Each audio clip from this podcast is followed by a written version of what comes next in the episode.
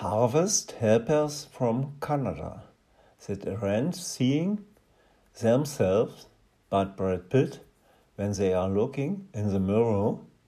are to undock as feedmasters with twice as much brain power by looking at the delayed button.